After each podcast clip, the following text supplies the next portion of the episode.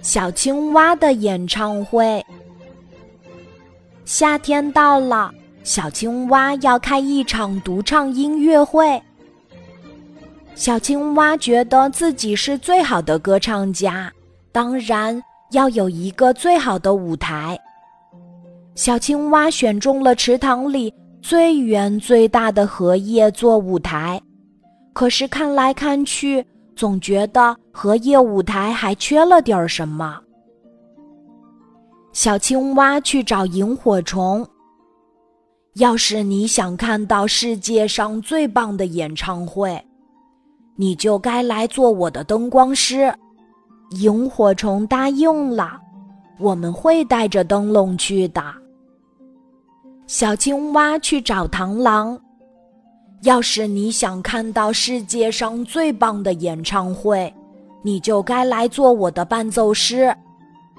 螳螂答应了，我会带着我的小提琴去的。小青蛙又去找蝴蝶。要是你想看到世界上最棒的演唱会，你就该来做我的布景师。蝴蝶答应了。我会给你带来最美的图案。这一天晚上，演唱会终于开始了。碧绿的荷叶舞台多美呀！许多蝴蝶停在荷叶边上，扇动着翅膀，就像给舞台镶上了一道彩色的花边儿。萤火虫们手拉着手，在舞台上方连成一个半圆形。灯光一闪一闪，亮晶晶的。螳螂穿着燕尾服，站在旁边的小荷叶上，奏响了悠扬的乐曲。所有的观众都屏住了呼吸，等待小青蛙的歌唱。连池塘里的小鱼都忍不住把头探出了水面。可是。小青蛙呆呆地站在舞台中央，一支歌儿也唱不出来。原来这些天，他忙着布置舞台，忙着邀请大家，一首歌儿也没有练，什么都唱不出来。等了好久，观众们终于忍不住叫了起来：“唱呀，快唱呀！”小青蛙的脸色本来是绿色的，可现在变得比最红的红花还要红呢。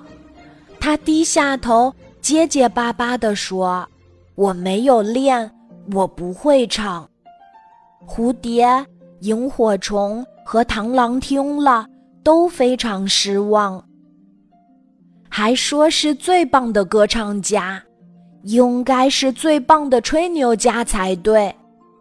观众们不满地离去了，小青蛙没走，它站了好久好久，眼泪一滴一滴落在了荷叶舞台上。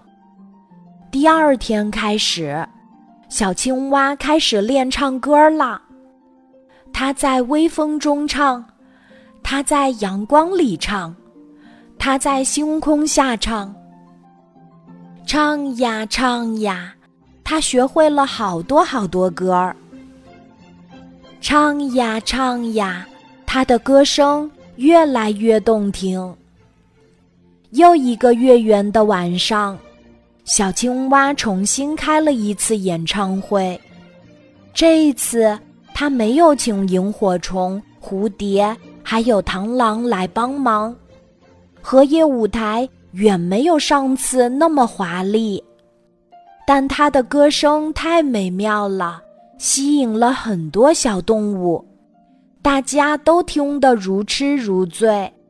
演唱会获得了巨大的成功，小青蛙成了池塘里的歌星，但它再也没有忘记每天练习唱歌儿。